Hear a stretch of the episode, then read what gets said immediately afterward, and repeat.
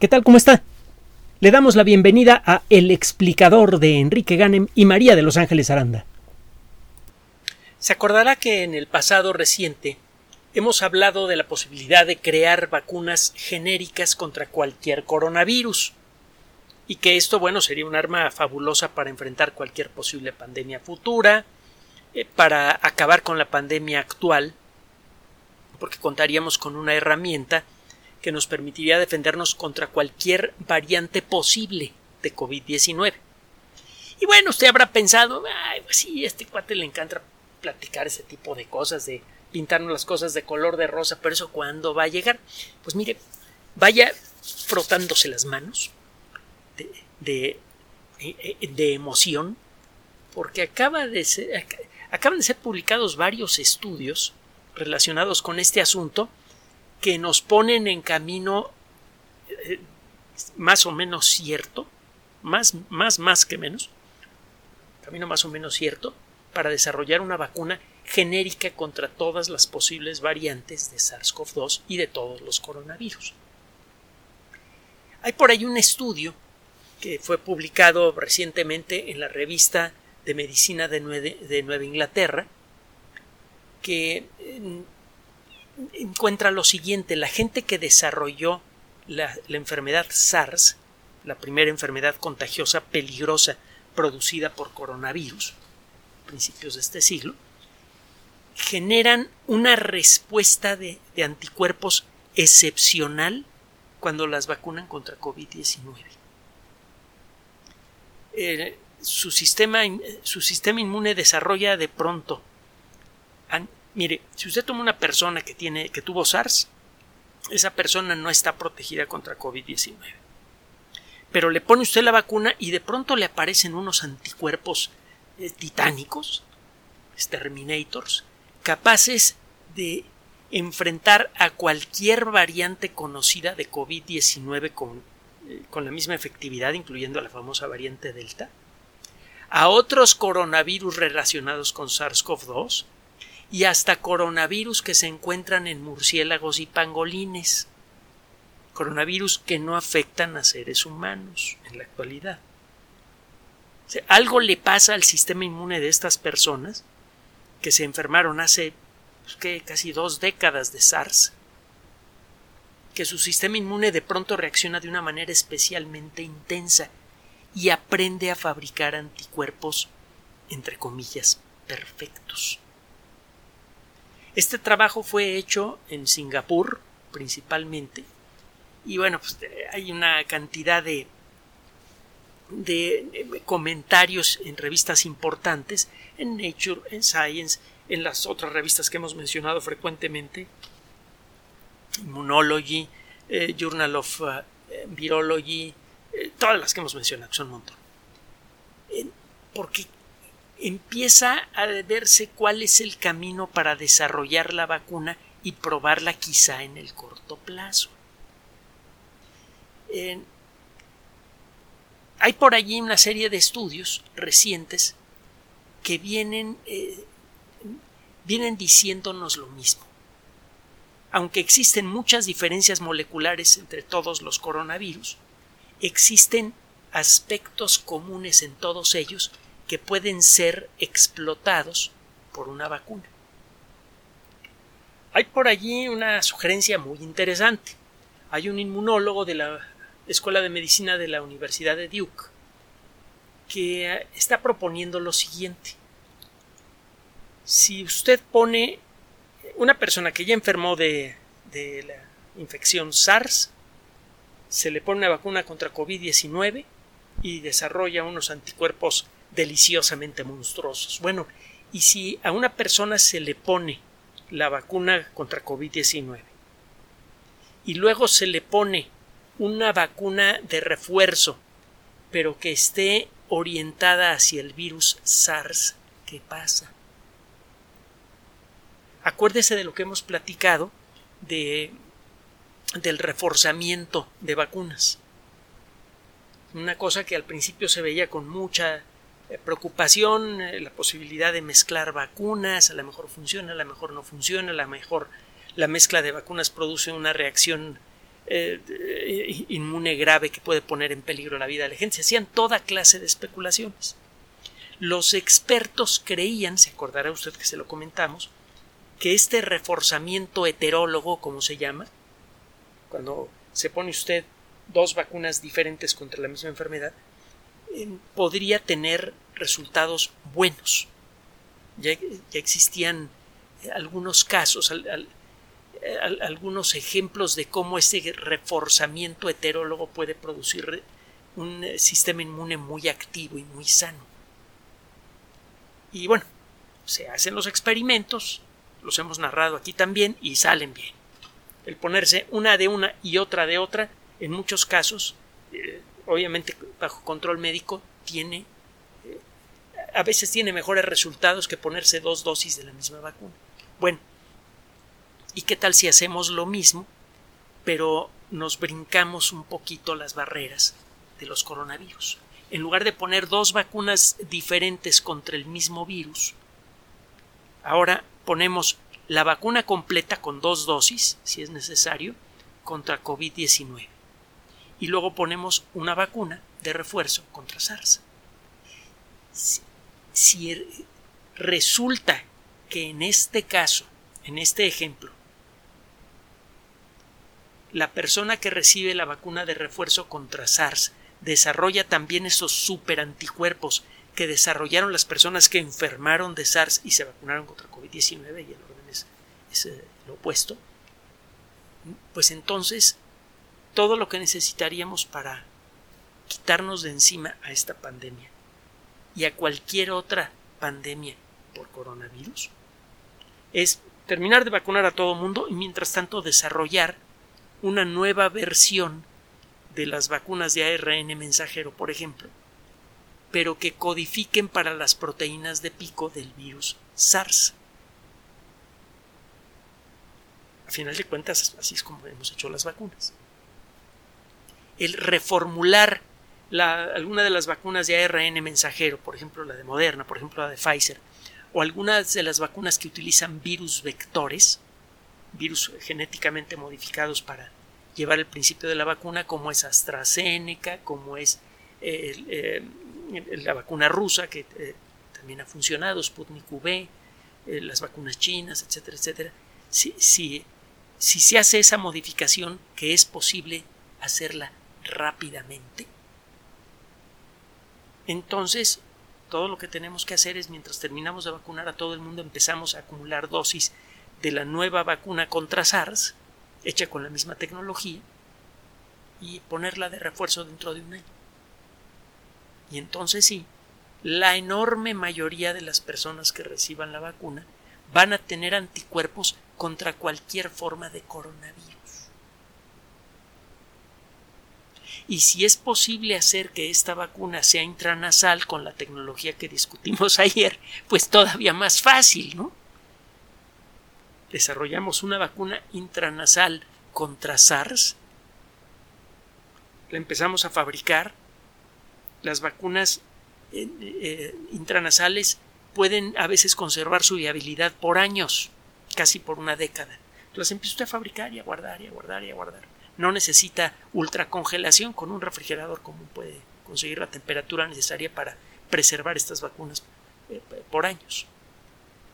Ya que tiene el paquete completo, entonces sí, ya se acabó la, eh, eh, la campaña general de vacunación, ahora empezamos a distribuir estas dosis baratas, fáciles de poner que no requieren de alguien que se la aplique a usted. Usted solo se la puede poner fácilmente que la pueden vender en cualquier farmacia, la pueden conservar fácilmente en los refrigeradores de las farmacias y que costaría eh, un costo mucho menor que las vacunas inyectables. Si el experimento que propone este investigador que se llama Barton Haynes, se escribe Haynes, H A Y E perdón, H A Y N E S. Barton Haynes, inmunólogo de la Escuela de Medicina de la Universidad de Duke. Esta propuesta podría empezar a ensayarse a la de ya. Estamos desarrollando las vacunas intranasales, pues mira, cámbiale un poquito la fórmula para que produzca proteínas contra, eh, produzca anticuerpos perdón, contra la proteína de pico de, de SARS, no de coronavirus SARS-CoV-2. La pruebas en animales, la pruebas en seres humanos, tienes tiempo, mientras tanto estás vacunando al resto de la población humana con, eh, con eh, las vacunas que ya tenemos en, producción. Haces una alianza con los que están haciendo las vacunas intranasales y empiezas a hacer las pruebas quizá dentro de tres o seis meses. Si la gente que participa en las pruebas empieza a producir estos anticuerpos eh, perfectos, pues entonces ya tenemos la solución. Ya tenemos la solución para acabar por completo con la pandemia. El equipo del doctor Haynes ya está trabajando en esta dirección. Ahorita le voy a platicar lo que están haciendo. Y no crea que son los únicos. No crea que todo depende de este equipo de investigación. Obviamente, los rusos, los chinos, en distintos laboratorios de Europa, en la India, en Japón, en muchos lugares del mundo, están leyendo los artículos científicos que han sido publicados por estas revistas y mientras estamos echando el rollo usted y yo, estas personas están empezando a preparar todo lo que necesitan para hacer el experimento. Hay que conseguir materiales, hay que conseguir que si los frasquitos, que si un microscopio nuevo, conseguir los, los equipos. A lo mejor es necesario incorporar al equipo de investigación a alguien que tenga alguna experiencia que no tiene ningún miembro del equipo, hay que buscar gente. hay que armar todo el, todo el proceso previo. Y una vez armado, se lanza un, un primer proyecto, se prueben animales, funcionan animales y se puede pedir una autorización de emergencia para hacer pruebas en seres humanos, como se ha hecho con las vacunas anteriores que salieron tan buenas es la misma tecnología. Acuérdese que en todos los casos las vacunas, es con unas pocas excepciones, las, que, las vacunas que utilizan virus inactivos, toman virus de SARS-CoV-2, los desactivan y eso es lo que inyectan. Todas las demás vacunas lo que hacen es incitar a que algunas células de nuestro cuerpo, las que están cerca del sitio de la inyección, se pongan a fabricar proteína de pico. En lugar de ponerse a fabricar virus completos, las células nada más fabrican proteína de pico. La proteína de pico por sí mismo es completamente inocua, pero el sistema inmune no lo sabe. Se alarma, se acerca a ver cómo está hecha la proteína de pico, llegan las células ayudadoras, ¿se acuerda de lo que hemos platicado? Las células ayudadoras le presentan estos materiales, hay toda una burocracia celular ahí involucrada, se van pasando la bolita unas células a otras hasta que por fin acaba usted con células B que saben fabricar anticuerpos y con células T que saben darle en la torre a cualquier otra cosa que, que esté asociada con la producción de virus, por ejemplo, a células infectadas. ¿Qué es lo que van a hacer estas personas? Ah, bueno, déjenme concluir la idea. Las vacunas eh, que tienen virus modificados o las vacunas de ARN mensajero, lo que hacen entonces es dar instrucciones para que las células que reciben el principio de la vacuna se pongan a fabricar proteína de pico. Ahora, la proteína de pico es una palabra molecular hecha de letras moleculares que se llaman aminoácidos. Y hace poco platicábamos cuál es la relación entre la información que está grabada en el ARN del virus y las proteínas. Usted va leyendo, bueno, no usted, los ribosomas en el interior de sus células van leyendo la información del ARN mensajero y la lectura de ese ARN les va diciendo en qué orden tiene que ir ensamblando aminoácidos para crear una proteína. Si usted cambia la información que está grabada en el ARN mensajero, la, la fórmula química general de ese ARN es la misma. Para el cuerpo, el ARN mensajero que codifica para la proteína de pico de SARS-CoV-2 o el ARN mensajero que pudiera codificar para la proteína de pico de SARS saben igual, tienen el mismo valor químico. Así que si usted modifica la información grabada en el ARN mensajero de la vacuna de Pfizer o de Moderna, para el cuerpo es lo mismo químicamente. Lo más probable que en el 99.99% de confianza es que si usted pone una vacuna contra SARS hecha con una con ARN mensajero que, tiene la codificación apropiada para esa proteína de, pico, que la reacción a esa vacuna va a ser la misma que para la vacuna de, de Pfizer normal o la de o la vacuna normal de Moderna. Si usted puede modificar el tipo de proteína que es inducida por la vacuna y que es la que genera la respuesta inmune, sin que cambie la fórmula química de la vacuna. Así que no tiene por qué pasar por tantas pruebas, pero si quiere pasar, pues pase por las pruebas. ¿Qué más da? Si el tiempo le sobra, mientras termine de vacunar a todo el mundo. Entonces, el hacer una vacuna contra SARS es eh, fácil, cuando menos en principio. Nada más le cambia las instrucciones a la ARN mensajero que inyecta usted o cambia las instrucciones que están grabadas en el material genético del virus que utiliza usted para vacunas como la de AstraZeneca o la de Johnson Johnson. Bueno, entonces, ¿qué va a hacer este señor Haynes y su equipo? Van a hacer una nanopartícula, bueno, están haciendo, ya están trabajando en eso, una nanopartícula de proteína. Es una esferita de proteína que es completamente neutra, a la que le pegan 24 piezas de un pedacito de la proteína de pico de SARS-CoV-2. ¿Se acuerda que hemos platicado que la proteína de pico de SARS-CoV-2 es gigantesca y que tiene varias regiones, varios dominios? Cada dominio es una región de la proteína que realiza una labor específica. Y hay una región que es especialmente crucial, el dominio de unión con el receptor, receptor binding domain en inglés es la región de la proteína que actúa como ratonera. Cuando la proteína de pico toca a la proteína receptora ACE2 en alguna de nuestras células. Cambia de, pronto de forma la proteína de pico y se agarra a la, a la otra proteína, el virus se queda pegado a la célula y se inicia la infección. Usted lo que hace entonces es inyectar una gran cantidad de bolitas de proteína que tienen piquitos de proteína y esos piquitos de proteína son fragmentos de proteína de pico, los fragmentos que corresponden al dominio de unión con el receptor. Entonces, ¿qué es lo que pasa cuando el sistema inmune se acerca al sitio de la inyección? Que lo que encuentra son cositas que parecen virus, son bolitas de proteína con piquitos, y todos esos piquitos son iguales, y todos esos piquitos tienen la estructura molecular del dominio de unión con el receptor de SARS-CoV-2.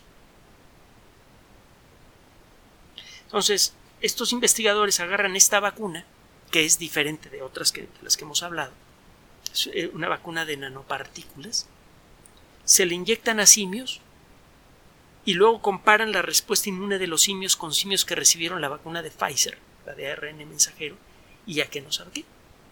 Encuentran que los simios que reciben las vacunas de nanopartículas tienen una reacción de producción de anticuerpos mucho más intensa que los simios que recibieron la vacuna de Pfizer. Esto es un primer indicador que sugiere, estoy subrayando con la voz, que las vacunas de nanopartículas que todavía no llegan al mercado podrían ser mejores que las otras. Eh, también estas vacunas eh, lograron estimular la producción de anticuerpos en los simios que son efectivos contra coronavirus de murciélago y de pangolín. Con una sola vacuna se pudo conseguir un efecto de cobertura completa. Entonces, si usted, eh, eh, una de las propuestas que hay para continuar con este experimento es, ok, si tú agarras estas nanoesferitas de proteína y les pegas proteína de pico e inyectas, hay una respuesta inmune muy fuerte y muy buena contra muchas variedades de COVID-19. ¿Qué tal? Y eso, que, que, estás inyectando nanoesferitas que tienen piquitos idénticos de proteína, que son los que estimulan la respuesta inmune. ¿Qué tal si fabricas nanoesferitas que tengan varios tipos diferentes de proteína de pico? Toma proteína de pico de las variantes más comunes de SARS-CoV-2, toma proteína de pico del virus SARS Y ya que estamos metidos en gastos, ¿por qué demonios no le pones un pedacito de la proteína de MERS, que es el otro coronavirus que nos dio un susto hace algunos años en Oriente Medio? Y un muy buen susto. Es, muy peligroso ese virus. Afortunadamente, prácticamente no fue contagioso. La idea es darle al sistema inmune muestras directas de distintas variantes del dominio de unión con el receptor. El sistema inmune podría aprender a fabricar anticuerpos que se pegan contra cualquier variante de este dominio. Y como es ese dominio, esa región dentro de la proteína de pico de todos los coronavirus, el que produce el disparo de la proteína que hace que el, virus se quede pegado en la célula, es una vacuna que protege contra cualquier variante del dominio de unión con el receptor protegería contra cualquier coronavirus. Y de nuevo llegamos a una vacuna universal. hay varios caminos para enfrentar esto. Está el camino de las nanopartículas, que le acabo de mencionar. Está el camino anterior, usted siga poniendo las vacunas que ya tiene en la mano y vaya preparándose una vacuna contra SARS, utilizando la misma tecnología contra el virus SARS de hace 20 años y haga el experimento en gente que ya está vacunada, póngale la vacuna contra SARS y vea si ocurre el mismo reforzamiento que ha ocurrido cuando la situación es al revés, la que le describí al principio de esta cápsula.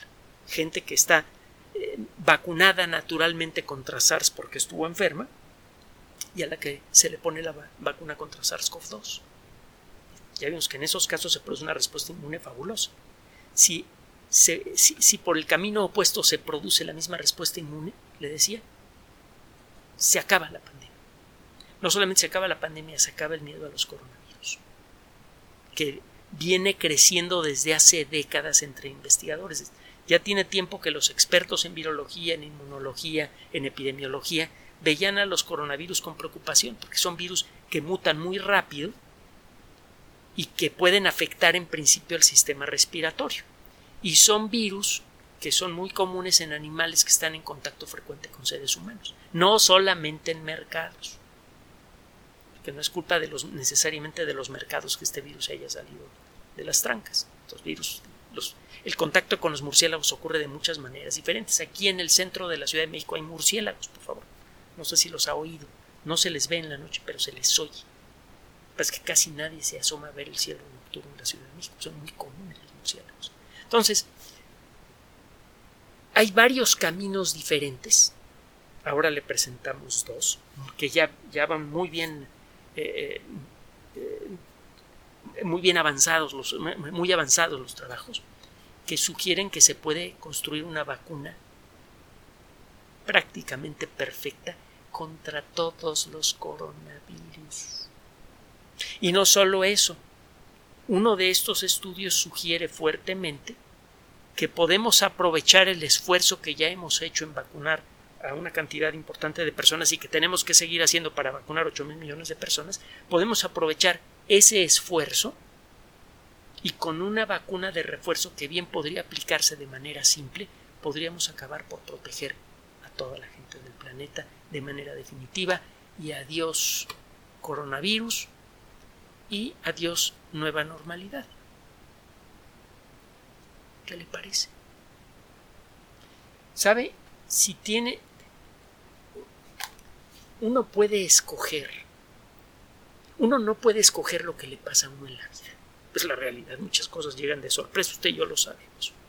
Lo bueno y, y lo malo muchas veces nos llega ni sabemos de dónde ni sabemos cuándo entre las pocas cosas que sí podemos escoger es la actitud que tenemos ante las cosas. Y en buena medida la actitud que podemos, la actitud que escogemos depende de nosotros mismos, aunque parezca que no. La elección de lo que leemos, de lo que creemos, mucha gente eh, simplemente tiene X o Y creencia y no solamente religiosa, y muchas veces no sabe ni por qué El tener cuidado con lo que creemos, con lo que pensamos, con lo que leemos, el tener cuidado de a quién le prestamos atención, puede hacer la diferencia eh, puede ser una diferencia incluso de vida o muerte. Hay gente que no se pone la vacuna por las cosas que ha oído y las cosas que cree. Y bueno, pues ahorita la, tercera hora está siendo chusa con mucha gente y en buena medida con gente que no ha querido vacunarse. Por favor, escoja con cuidado a quien escucha. Escuche a las autoridades de salud. Busque los artículos científicos publicados, por ejemplo, en la revista de medicina de Nueva Inglaterra, que es el que inspiró la primera parte de esta cápsula. Escuche a los expertos. No escuche a cualquier persona simplemente porque tiene una presentación muy llamativa en YouTube o porque el mensaje que le enviaron por WhatsApp se veía bonito o se veía creíble. Escuche a quienes de veras saben y conserve la calma. Lo único que necesitamos hacer para vencer a la pandemia es un poco de paciencia y podemos alimentar a esa paciencia escuchando noticias serias, ciertas y buenas como esta que le acabamos de presentar. Gracias por su atención. Además de nuestro sitio electrónico www.alexplicador.net, por sugerencia suya tenemos abierto un espacio en Patreon, el explicador Enrique Ganem, y en PayPal, el explicador patrocinio por los que gracias a su apoyo sostenemos este espacio. Puede usted descargar gratuitamente estos audios en formato MP3 en Spotify y en iTunes como El Explicador sitio oficial y en SoundCloud como El Explicador y con formato de video en YouTube en El Explicador sitio oficial. Recuerde nuestras redes sociales de siempre, Twitter Enrique-Ganem y en Facebook Enrique Ganem sitio oficial, El Explicador y los grupos que usted ya conoce. Finalmente, el explicador siempre somos María de Los Ángeles Aranda y Enrique Ganem. Gracias.